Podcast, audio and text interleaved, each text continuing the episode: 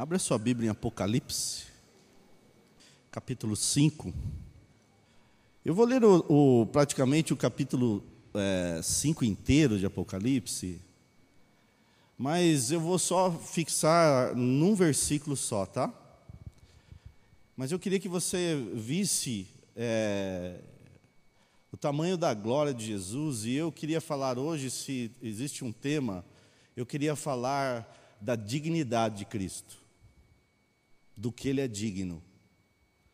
É, e o texto tem várias simbologias e várias coisas importantes, aonde se a gente for pegar cada versículo, dá uma ministração bem longa, de tudo, de toda a revelação que o apóstolo tem por aqui, tá?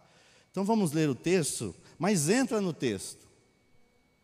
Tem essa visão que nem o apóstolo teve, desse lugar e desses personagens, certo? Vi na destra do que estava sentado sobre o trono um livro, escrito por dentro e por fora, bem selado com sete selos. Vi também um anjo forte, clamando com grande voz: Quem é digno de abrir o livro e romper os seus selos? E ninguém no céu, ninguém na terra, nem debaixo da terra podia, podia abrir o livro, nem olhar para ele. E eu chorava muito, porque não fora achado ninguém digno de abrir o livro, nem de olhar para ele. E disse-me um dentre os anciãos: Não chores, eis que o leão da tribo de Judá, a raiz de Davi venceu para abrir o livro e romper os, seus sete selos. Nisto vi, entre o trono e os quatro seres viventes, no meio dos anciãos, um cordeiro de pé, como havendo sido morto, e tinha sete chifres e sete olhos, que são os sete Espíritos de Deus, enviados por toda a terra. E veio e tomou o livro da destra dos que está sentado sobre o trono. Logo que tomou o livro, os quatro seres viventes e os vinte e quatro anciãos prostraram-se diante do cordeiro, tendo cada um deles uma harpa e taças de ouro cheias de incenso, que são as orações dos santos. E cantavam um cântico novo, dizendo: Digna de tomar o livro de abrir os seus selos, porque foste morto e com teu sangue compraste para Deus homens de toda a tribo e língua e povo e nação. E para o nosso Deus o fizestes reino e sacerdotes, e eles reinarão sobre a terra. E olhei e ouvi a voz de muitos anjos ao redor do trono, e dos seres viventes e dos anciãos, e o número deles era de milhares de milhares e de milhares de milhares. E com grande voz diziam: Digno é o cordeiro que foi morto de receber o poder, e riqueza, e sabedoria, e força, e honra, e glória, e louvor Ouvi também toda criatura que está no céu, na terra, debaixo da terra e no mar, e todas as coisas que neles há, dizendo: Ao que está sentado sobre o trono e ao cordeiro, seja o louvor e a honra e a glória e o domínio pelos séculos dos séculos. E os quatro seres viventes diziam Amém, e os anciãos prostraram-se e adoraram. Que texto extraordinário. Texto só de ler, eu não sei você, mas ele me arrepia inteiro. De ter, de ver e poder imaginar essa visão a respeito de Deus e a respeito de Jesus. Como eu disse, eu quero falar da dignidade de Jesus, do que Jesus é digno. E para a gente entender dignidade aqui no texto, em várias, vários é, vários pontos aparecem, ou vários versículos. É uma palavra grega que diz, eu não sei se a pronúncia é essa mesmo, mas é óxios, que é mais do que merecedor. É mais de que você, é, por exemplo, é, você faz faculdade de medicina, passa numa prova e depois você é digno de ser médico, ok? Você é merecedor disso. Ou você é um advogado, ou um engenheiro, você é digno de, ser, de exercer essa profissão, pelo seu estudo e pelo seu esforço. E isso é muito bom. Só que quando essa palavra dada a Jesus, que digno é o cordeiro, óxios, essa palavra ela quer dizer como um peso que permanece nele. É como se viesse algo pesado sobre a vida dele, permanente. Como fosse uma coisa condugente ao seu, não somente a sua vida, mas toda a identidade que ele é. Quando está falando que ele é digno, é que ele sempre foi em toda a história e nunca deixou de ser. Que quando é digno de receber, e depois eu vou explicar vários deles, mas ele está falando que Jesus é digno desde sempre, a não ser por um tempo na história que ele se despiu de tudo isso, por sua própria vontade. Não que ele havia perdido tudo, mas que ele havia abrido mão de tudo isso para trazer a salvação a toda a humanidade. Digno é o Cordeiro. Então esse texto ele vai começar falando, e é, é, é interessante que logo nos primeiros versículos, quando João tem uma visão celestial, e ele vê o livro, e ele fala, e vê um, um choro profundo nele, porque não achou digno ninguém. E essa palavra é essa palavra óxios. Não achou ninguém permanente nessa palavra. Ou alguém que sempre foi o exemplo, ou sempre foi a razão, ou sempre foi tudo aquilo, por tudo aquilo que existe. E no céu, e ali toda aquela visão, ele não tinha visto ninguém que fosse digno de, de, de abrir o livro e nem de olhar para ele. E daí ele fala: não chore. Um dos anciãos fala: não chore. Eis que o leão da tribo de Judá, a raiz de Davi, venceu. Mas depois, em todo o texto, ele não chama Jesus nenhuma mais vezes de, de leão, só de cordeiro. Esse texto vai mostrar o leão e o cordeiro, mas é cheio de simbologia, eu não vou explicar quase nada disso. Depois você pode pesquisar, é um tema interessantíssimo de você saber de Jesus como Cordeiro de Deus e como leão, porque mostra a característica dele, e Jesus tem esse equilíbrio dentro dele, de Cordeiro de Deus e de leão da tribo de Judá. E isso é muito importante você saber também. Mas quando ele vai decorrer o texto, eu queria me fixar no, no versículo 12, aonde a adoração começa, aonde mostra a dignidade de Cristo. E para você? Eu ia fazer essa pergunta só no final, tá? Mas eu quero que você já vá pensando. O que Jesus é digno na sua vida? Lembra da palavra? Densa, o peso, o rei, aquele que é, sempre foi e será, aquele que, aquilo que tudo está sobre ele, perante ele, o que Jesus é digno da sua vida. O que ele é digno da sua vida. Aqui diz que, versículo 11, fala que ele viu e ouviu a voz de muitos anjos ao redor do trono. E ele diz que diante do trono existia um número de seres viventes, de anciãos, e o número era de milhares de milhares, e milhares de milhares. Agora você imagina de seres celestiais que estão clamando isso a Jesus, que são milhões e milhões. Que é como se ele visse aquele, aquela majestade, ele visse aquela, aquela, aquela canção de adoração sobre Cristo, e ele não conseguia ver o final da onde terminava.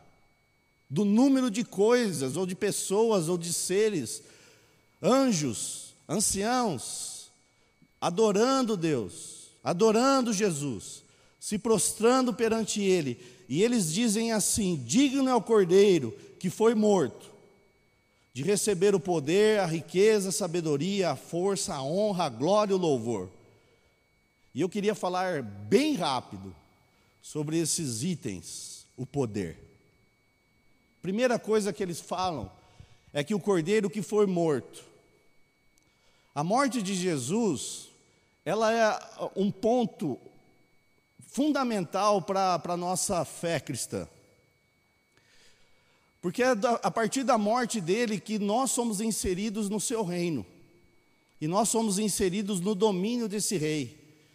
A partir da morte de Jesus e a sua ressurreição, é óbvio, nós podemos ter acesso a tudo aquilo que Jesus é, as riquezas que são incontáveis e vivas. E a Bíblia, o apóstolo, ousadamente, ele fala que somos co-herdeiros com ele. Que Jesus não somente repartiu a herança, fez de nós participantes da mesma herança que ele tem. Só aí você já tem, já tem razões para adorar Ele o tempo todo. Porque a, a riqueza que Jesus trouxe, a, a, a vida dele em nós, o poder que há no nome de Jesus e várias coisas que você tem benefícios hoje. Nós estamos aqui como igreja reunida. E há um poder de Deus quando nós nos reunimos. E nós precisamos entender isso muito forte. Então, a primeira coisa que ele fala é do poder.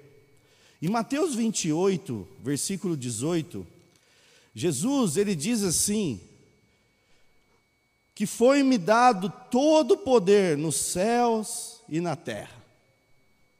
Todo o poder. Em algumas linguagens diz autoridade, mas em outras linguagens diz poder. Todo o poder me foi dado nos céus e na terra, todo o poder. Em Jesus há todo o poder. E Jesus ele manifestou esse poder. Ele manifestou esse poder não somente é, quando ele estava aqui na terra. Esse poder ele foi manifestado em toda a história de Israel. Poder de Deus, poder de Deus. O poder de Deus para fazer qualquer coisa. O poder de Deus para curar qualquer enfermidade. O poder de Deus para ter uma atuação do, do divino no terreno. Essa é uma grande característica. E o livro de Apocalipse vai mostrar: ele foi morto e é digno de todo o poder. Não existe ninguém mais poderoso do que Jesus. Não existe. Não existe ninguém em nada, seja no céu, na terra, debaixo do céu, debaixo da terra, aonde você queira que seja mais poderoso do que Jesus. Qualquer coisa que você passe ou qualquer coisa que você, você enfrente, Jesus tem poder para fazer qualquer coisa por você. Qualquer. E a maior delas qual que é? Nos tornar filhos de Deus. Poder.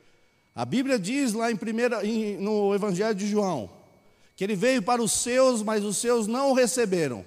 Mas todos quanto recebeu, o recebeu, deu-lhes o poder de serem chamados filhos de Deus.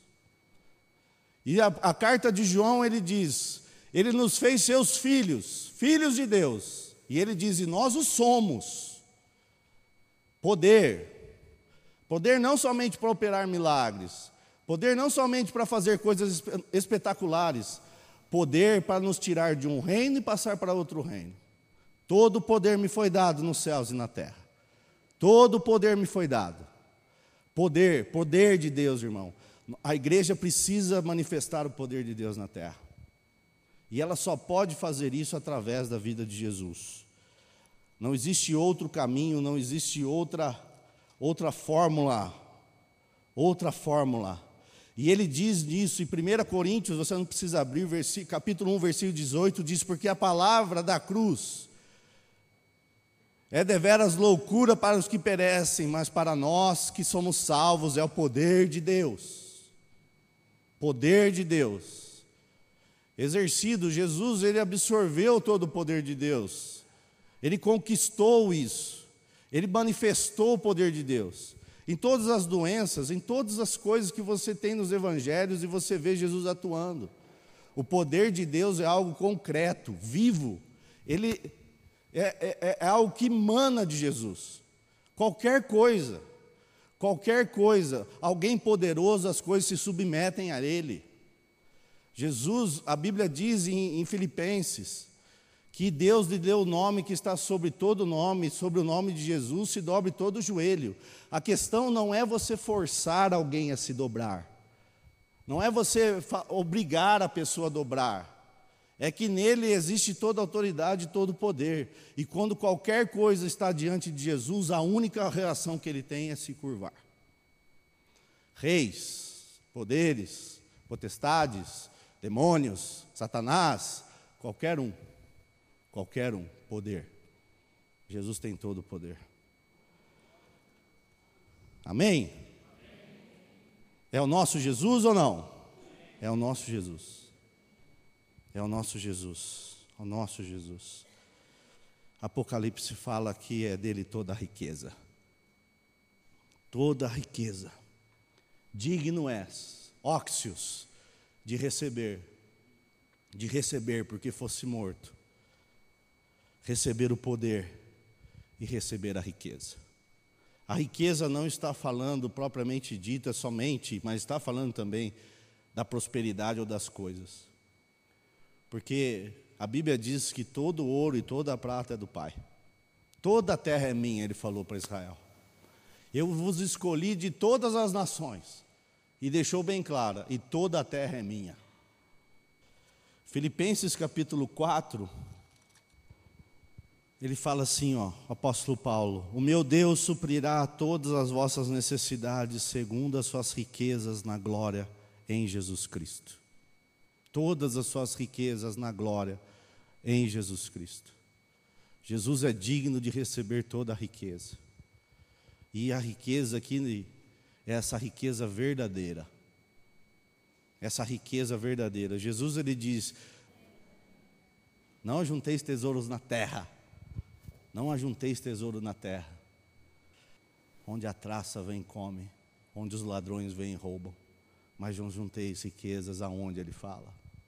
Ajunteis no céu, porque é lá que as riquezas estão.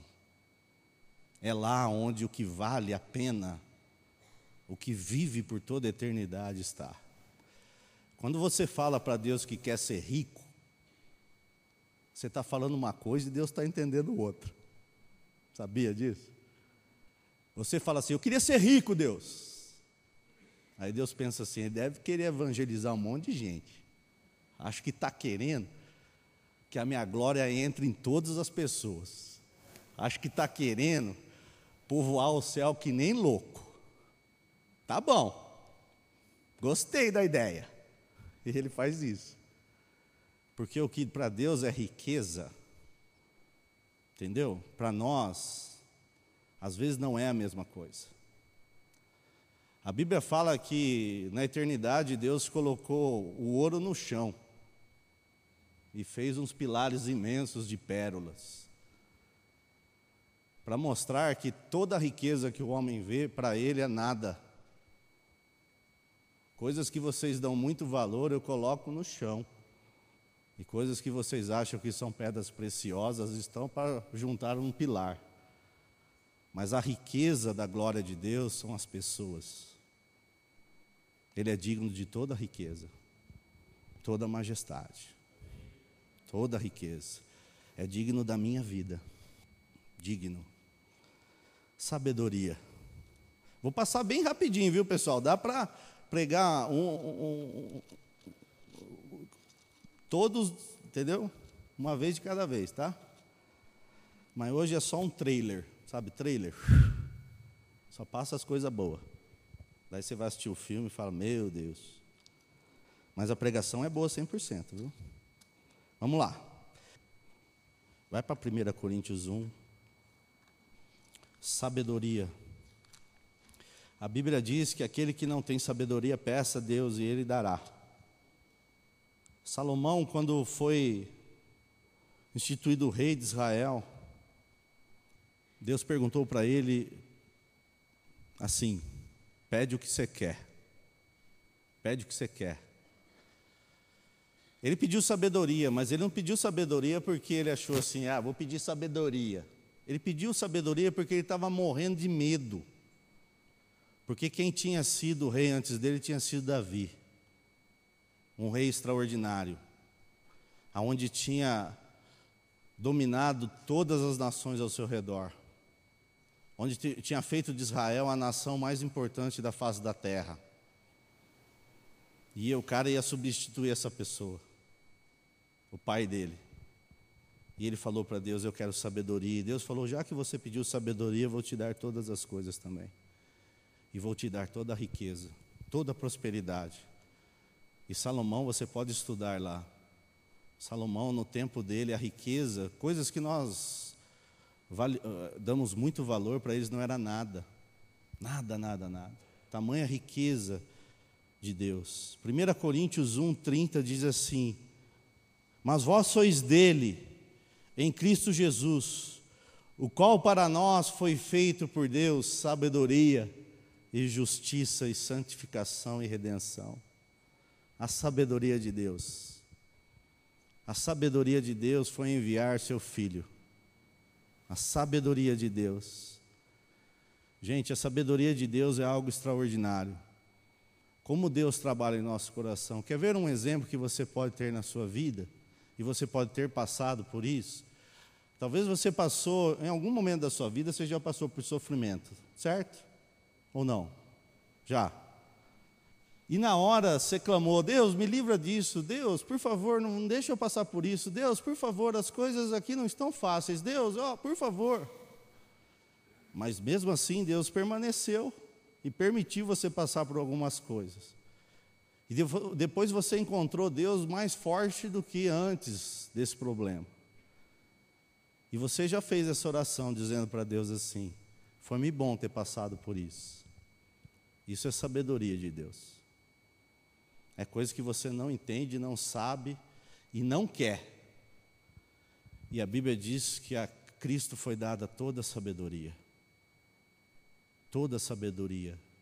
O Senhor é digno de receber toda a sabedoria. Toda a sabedoria. Irmãos, um rei precisa, para reinar, ele precisa de sabedoria. Um presidente, para reinar uma nação, ele precisa de sabedoria. Jesus vai reinar sobre nós por toda a eternidade. Por toda a eternidade. Ele precisa de toda a sabedoria. Sabedoria. É bem rápido, tá? Força. Também é dado para ele toda a força. E qual que é a diferença de poder por força? Parece a mesma coisa, mas não é. Força é algo que vem imediatamente. Poder é algo que você já tem. Mas a força vem para você vencer aquilo que vem de imediato no seu coração. E a Bíblia diz que Jesus é digno de receber toda a força. Ele tem todo o poder sobre todas as coisas, mas também é dado a ele a força. A força. E ele passou por um episódio difícil em sua vida, aonde a força precisou tomar conta do seu coração. E Deus, ele falou em várias vezes nas escrituras para os seus homens: "Ser forte e corajoso. Ser forte e corajoso, eu sou contigo." O que Deus estava falando com esses homens quando estava quando mencionava isso a eles? Ele estava falando: permaneça. Seja forte. Seja intenso. Não volte atrás. A pessoa pode até ter poder, mas no momento ela pode se sentir fraca e não fazer nada.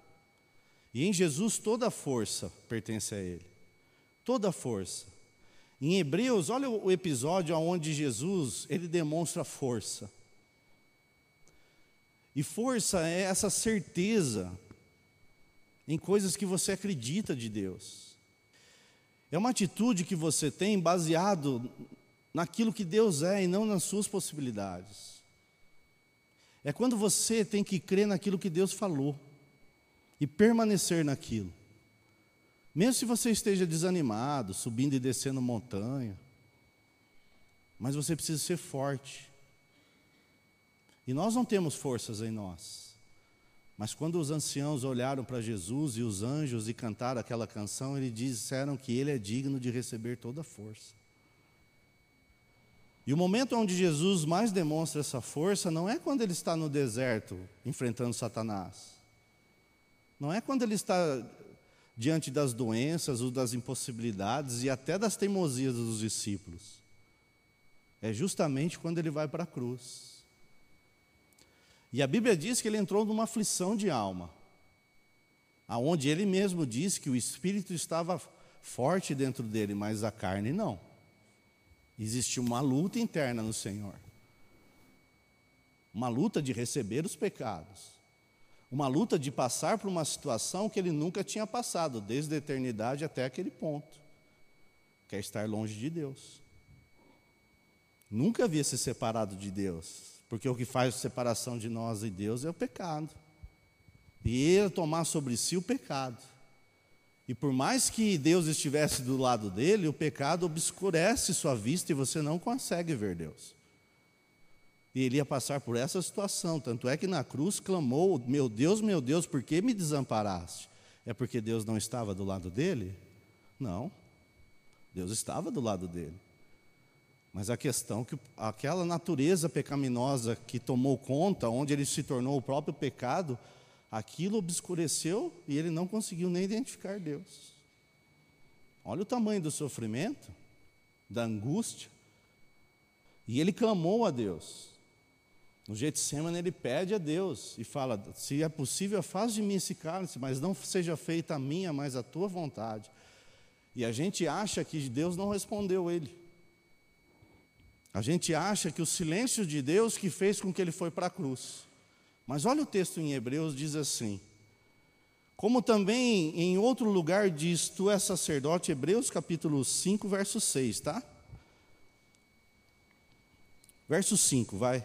Assim também Cristo não se glorificou a si mesmo, para se fazer sumo sacerdote, mas glorificou aquele que lhe disse: Tu és meu filho e hoje te gerei.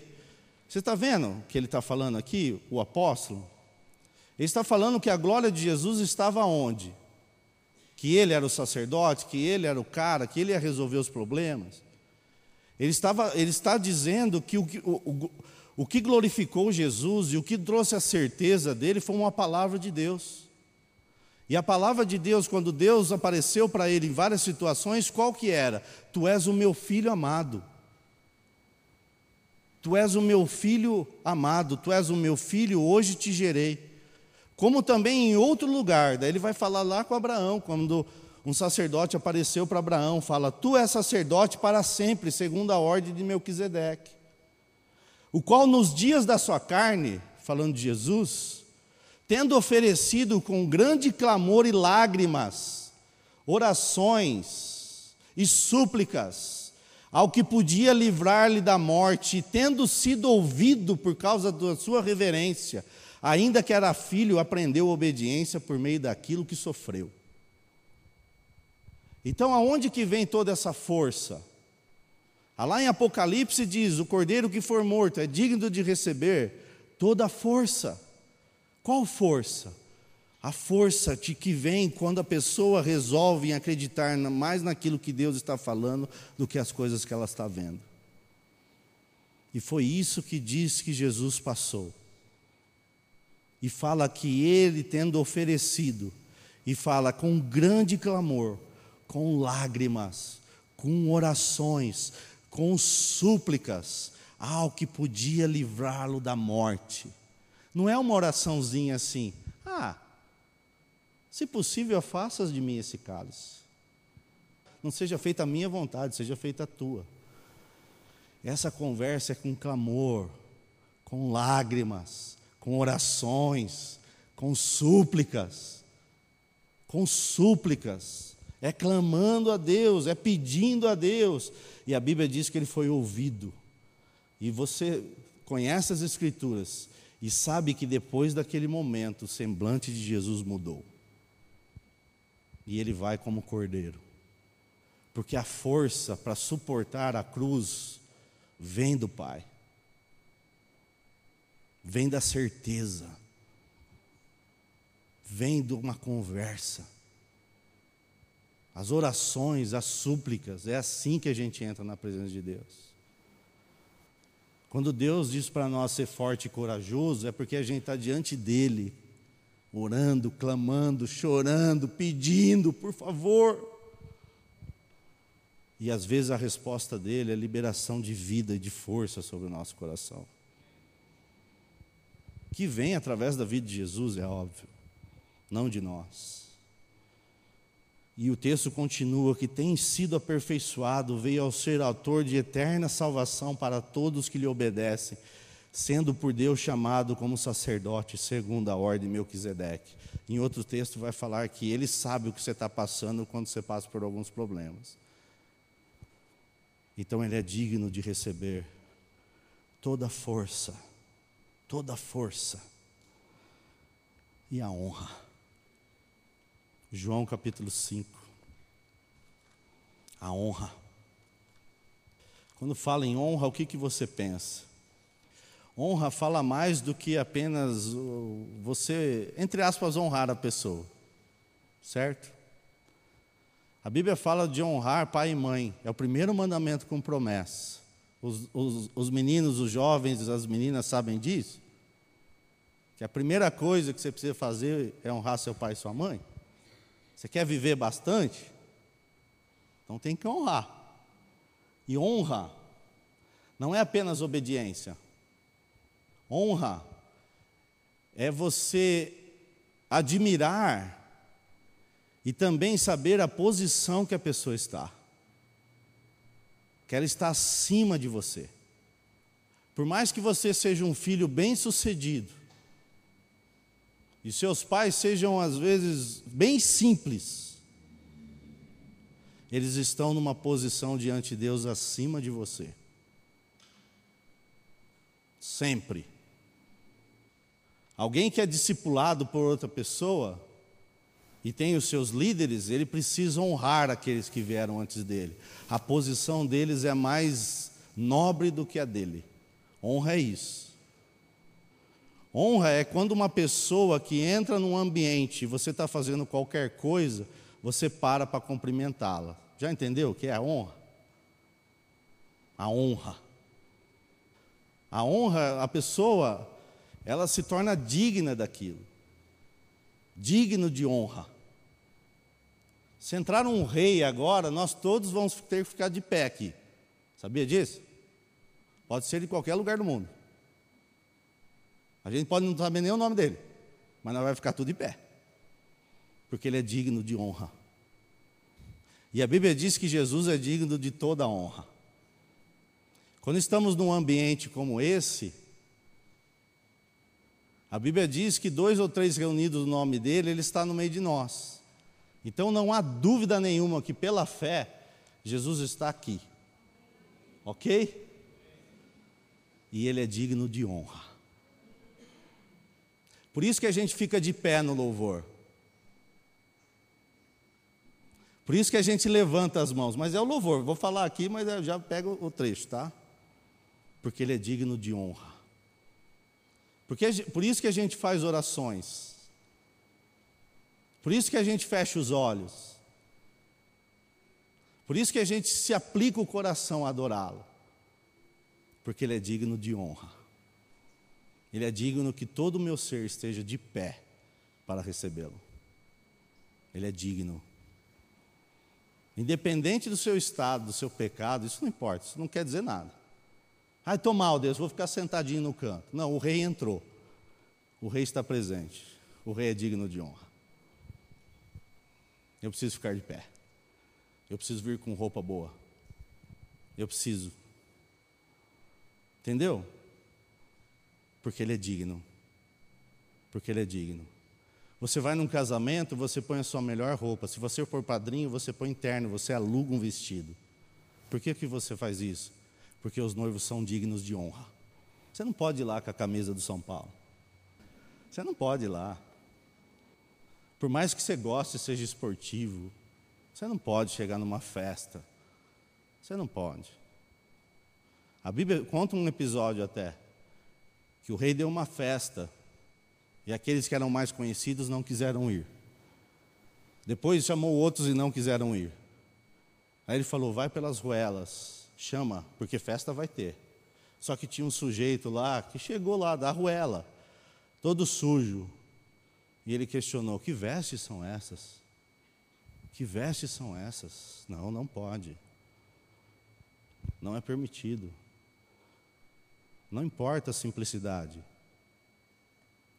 Importa quem está presente. Quem está presente é digno de honra. Entendeu? ele é digno de toda honra. Quando ele apareceu nessa visão, milhões e milhões de anjos ficaram de pé. E alguns se prostraram. Porque o rei apareceu. Os anciãos jogaram as suas coroas. As suas majestades, porque o rei estava lá. Ó. Jesus não havia dito uma palavra, ele só estava presente. Eles identificaram: esse é o cordeiro que foi morto, ele é digno. Não leio o texto ainda, né? João 5 diz assim: Em verdade, em verdade, verso 24: Em verdade, em verdade vos digo que quem ouve a minha palavra e crê naquele que me enviou tem a vida eterna, e quem entra em juízo, e não entra em juízo, mas já passou da morte para a vida. Em verdade, em verdade vos digo que vem a honra, e agora é, em que os mortos ouvirão a voz do Filho de Deus, e os que ouvirão viverão. Quando ele falar, irmãos, até os mortos vão ter que levantar e dar a ele honra. Esse é Jesus, ok? Digno de toda honra. E ele continua. Deixa eu ver se é o próximo texto. Pois assim como o Pai tem a vida em si mesmo, assim também deu ao Filho ter vida em si mesmo. E deu-lhe autoridade para julgar, porque é o Filho do homem. Honra. Honra essa posição. O próximo é a glória. Nós cantamos louvor, no louvor aqui um hino que fala sobre isso. 1 Coríntios. Mas a glória fala a questão de uma autoridade também de Deus. A Bíblia diz que quando Deus apareceu para o povo de Israel, ali quando o êxodo aconteceu e Deus depois apareceu para eles no Monte Sinai, diz que eles viram a glória de Deus, como relâmpagos, trovões e o monte tremendo. A Bíblia diz que a glória de Deus era muito forte. Outro episódio onde a glória de Deus veio de uma forma espetacular e a, e a glória de Deus é algo que você não consegue assim, ah, é a tua glória. É a tua glória, é a tua glória. Sempre que a glória de Deus se manifestou na terra, os homens não conseguiram fazer coisa alguma. Não conseguiram. Quando o templo de Salomão ele foi ele foi construído e foi inaugurado, o que aconteceu é que depois da Arca da Aliança entrar no tabernáculo, no templo, e os, e, o, e, e os sacerdotes levitas começaram a cantar diante do Senhor, que o Senhor é bom e a sua misericórdia dura para sempre, como fosse um só homem, a Bíblia diz que a glória de Deus desceu sobre a terra e encheu aquele lugar. E os, anciãos, os sacerdotes, os levitas que estavam lá, eles não conseguiram nem se movimentar naquele lugar. Eles não conseguiram continuar com o seu ofício. Eles não conseguiram praticamente é, é, é, fazer aquilo que eles estavam determinados a fazer para agradar Deus. A glória de Deus foi como uma fumaça densa. E a Bíblia fala que Jesus é digno de toda a glória, toda a glória. A glória fala não somente dessa autoridade dele, mas é digno de receber essa glória que nós damos para ele. Esse louvor que depois ele vai completar a respeito disso. Mas a glória é alguma coisa densa de Deus. E que ele recebe como se fosse algo forte e intenso na sua vida. E para a glória de Deus nos constituísse reino e sacerdote, ele fala lá. E depois ele vai falar que nós fomos criados por Deus para manifestar a sua glória, para manifestar a sua presença, para carregar em nós a vida dele com toda a glória que essa vida é manifesta. Isso é uma intenção de Deus muito forte e muito clara nas, na, nas Escrituras. Refletir a glória de Deus, passar, é como se você passar, é, recebesse de Deus vida e conseguisse transmitir isso para outras pessoas, com toda a intensidade que você recebe isso. Porque a glória de Deus é manifesta. Nós precisamos em nossos dias da glória de Deus entre nós. Nós precisamos, como igreja, da glória de Deus se manifestando sobre nós. Porque é a vida dele manifesta no meio do seu arraial, no meio do seu povo, no meio da graça dele, do amor dele, a glória de Deus. A glória de Deus. Nós podemos carregar isso em nossos corações, irmãos. Jesus ele trouxe essa possibilidade e traz essa graça ao nosso coração. A glória de Deus. A glória de Deus. A Bíblia, a Bíblia diz que nós temos que fazer coisas para a glória de Deus. Fala de coisas simples como comer, beber, se vestir. E fazer tudo para a glória de Deus. E a Bíblia fala que Jesus é digno de receber toda a glória. A glória também fala de você ser usado por Deus, de você manifestar a vida de Deus e saber que você é somente um canal daquilo que passa em você. Somente um canal. Somente um canal. E saber disso com toda a intensidade do seu ser. Por mais que você tenha dons, talentos e habilidades que elas são de Deus, e você pode orar por alguém essa pessoa ser curada, saiba, saiba que a glória é uma coisa que é de Deus. E a Bíblia diz, e o próprio Deus diz: A minha glória eu não dou para ninguém. Eu não dou para ninguém. Não reparto. Reparte, reparte o reino, mas a glória dele jamais. Então nós estamos aqui, ó, nessa noite, nessa noite, e recebendo coisas de Deus. Dons de Deus estão sendo manifestados por várias pessoas. Seja no louvor, na pregação, uma oração que você pode receber, alguma coisa que Deus vai te dando, mas saiba que tudo isso é pela glória dele. Nada é porque aquela pessoa, aquele indivíduo tem algum, alguma coisa especial. Ela só tem alguma coisa especial porque Deus deu para ele. Só por causa disso. E Deus só deu para ele, que não é nem para ele se sentir bem, é para que outras pessoas se sintam bem. É para repartir isso, e essa vida. 2 Coríntios 6. É 4, 6, tá? Fala assim: Porque Deus disse: Das trevas brilhará a luz. É quem brilhou em nossos corações, corações para a iluminação do conhecimento da glória de Deus na face de Jesus Cristo. O conhecimento da glória de Deus, aonde que está? Na face de Jesus na face de Jesus. E o último, para acabar, o louvor. Hebreus 13. O louvor. O louvor talvez seja a parte mais importante. O Paulo ministrou aqui alguns versos antes da, do, do louvor começar. E Deus ministrou através da vida dele, ele explicou muita coisa. Eu vou explicar um pouquinho mas já falei a respeito da honra. Mas o louvor é um, é um, é um movimento que faz parte do nosso culto, que nós chamamos de louvor, que são as músicas. E eu vou só explicar, dando exemplo a respeito do louvor aqui, sendo bem prático, tá? O louvor é, é, é, um, é o momento do culto onde todos nós estamos fazendo a mesma coisa. Ok? estamos de pé, estamos cantando as canções, estamos. E ele deveria ser um tempo, talvez o mais importante da reunião. Mais importante até que a palavra, vamos dizer assim. Porque é um momento onde juntos entramos na presença de Deus, ele faz toda a diferença em todo, todo o resto do culto. Todo o resto do culto. Porque prepara o nosso coração para entrar na presença de Deus. Prepara o nosso coração para aquilo que Deus quer fazer.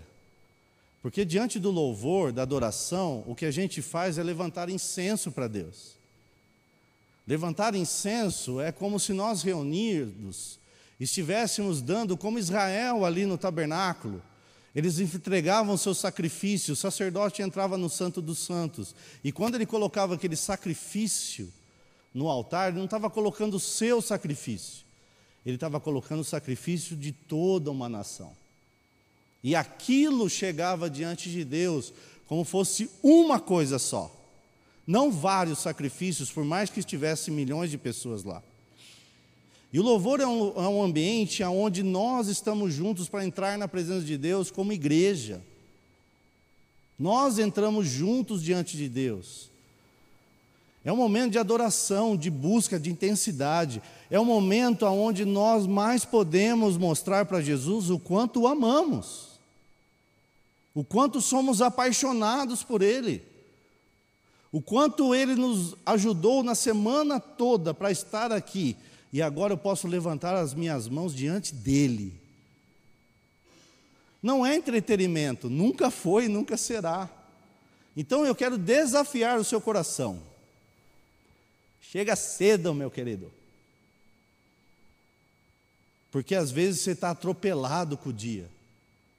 E o nosso, nosso louvor não deve ser somente quando estamos aqui. O nosso domingo deve ser direcionado para estar na presença dEle. Esse é o verdadeiro louvor. Pensar nas coisas que Ele quer falar. Pensar que estar diante de nós. Mas quando nós ouvimos essa palavra, quando nós pensamos nessas coisas, a gente já pensa numa forma de condenação, porque eu já cheguei atrasado, já cheguei atrapalhado, já cheguei um monte de coisa. Eu estou sendo prático, porque quando falo em Apocalipse a respeito do louvor, está falando muito mais do que está reunido aqui na mão de Barros, número 100, diante de Deus, ok? Mas é o nosso turno. É o nosso turno como igreja, ou não é? É ou não é? É o nosso turno. E os levitas, que não são essas pessoas aqui, os levitas, porque ele nos comprou e nos fez reino e sacerdote. Isso quer dizer que todos devem estar ministrando perante ele. Os meninos, as meninas que estão aqui, eles só são facilitadores, aonde eles podem nos levar pelo dom que Deus deu e pela misericórdia que age na vida dele, de nos caminhar até o trono da graça. Mas quando chega até ele, não é o Paulo que chega até ele. Porque se só o Paulo chegar até ele, ele vai perguntar: Paulo, cadê o resto da turma? Você entendeu? E é um conjunto das pessoas que estão adorando aqui em cima do púlpito pelo dom que Deus deu para elas, e nós que estamos no povo, na igreja. Mas quando nós chegamos até Ele, somos nós que chegamos até Ele. Por isso que é importante. E por isso que você precisa participar disso. Eu sei que às vezes as pessoas são inibidas, às vezes as pessoas não gostam, mas nós precisamos movimentar o nosso coração. Vou dar só um exemplo, irmão. Se você for assistir um jogo de futebol e for numa torcida organizada e sentar lá e ficar, eu vim aqui para assistir o jogo. Veio aqui este jogo? Rapaz, o que está lá dentro do campo é a nossa vida. Você não veio aqui. Então, se numa partida de futebol, que é uma coisa ridícula, as pessoas levam com tanta gratidão e com tanta ansiedade, com tanta vida, nós, como os filhos de Deus, precisamos entrar com toda a nossa vida e com todo o nosso coração e com todo o nosso entendimento diante dEle. Porque durante esse momento nós podemos ser curados. Durante esse momento nós somos restaurados. Durante esse momento Deus nos dá profecias. Durante esse momento é o lugar aonde Deus começa a ministrar no nosso coração. E a palavra que vem, depois, ela se torna algo que Deus já colocou uma coisa nesse, Deus já colocou uma coisa naquele, Deus já colocou aquilo outro de outro, não outro. A palavra ela vem para confirmar o que Deus já vem falando e não para salvar a sua semana. É uma mentalidade que precisa mudar dentro do nosso coração. E precisa ser intenso para fazer isso. Ele é digno de receber todo o louvor. É digno. Eu sei que tem as dificuldades. Eu sei que você às vezes chega atrasado. E às vezes é ruim ouvir. Mas se você não discipular o seu dia, Faz um teste, veja que sempre você chega às 6h40. Então você está discipulado, chegar às 6h40. Atropelando, chegando ali, não acha lugar. Não é? Mas a gente quer, como diz o pastor Eduardo, o culto não começa às 6h30, vocês estão desinformados. O culto começa às 6h28. E nós precisamos voltar a estar como igreja diante dele. Como igreja diante dele.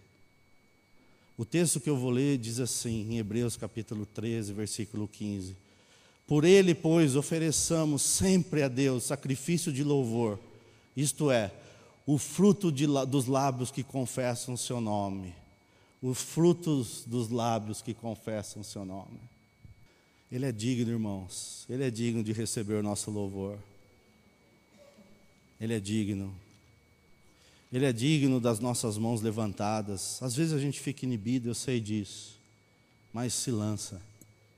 Chega até onde quer que você chegue. Digno és. Volta lá para Apocalipse 5, versículo 12, e eu vou terminar, tá bom? Eu perguntei uma coisa para você no começo. O texto diz que Jesus é digno, e a Bíblia fala: digno é o cordeiro que foi morto de receber o poder, a riqueza, a sabedoria, a força, a honra, a glória e o louvor. E eu perguntei para você: ele é digno de receber tudo isso, ok? Mas o que ele é digno de receber de você? O que ele é digno de receber de você? Porque para Jesus, o que interessa muitas vezes somos nós. A forma que tratamos ele. Porque, irmãos, em todos nós que estamos aqui, sem exceção, ele é o nosso rei, a nossa vitória, a nossa redenção, a nossa salvação, a nossa vida, de eternidade a eternidade. Temos uma certeza tão grande na vitória de Jesus, que se morrermos, sabemos que viveremos eternamente com Ele. É uma graça e uma esperança que entra em nosso coração, de forma extraordinária. De forma extraordinária mas Deus quer a gente de volta no seu, no seu altar. Deus quer nos de volta derramando o nosso coração.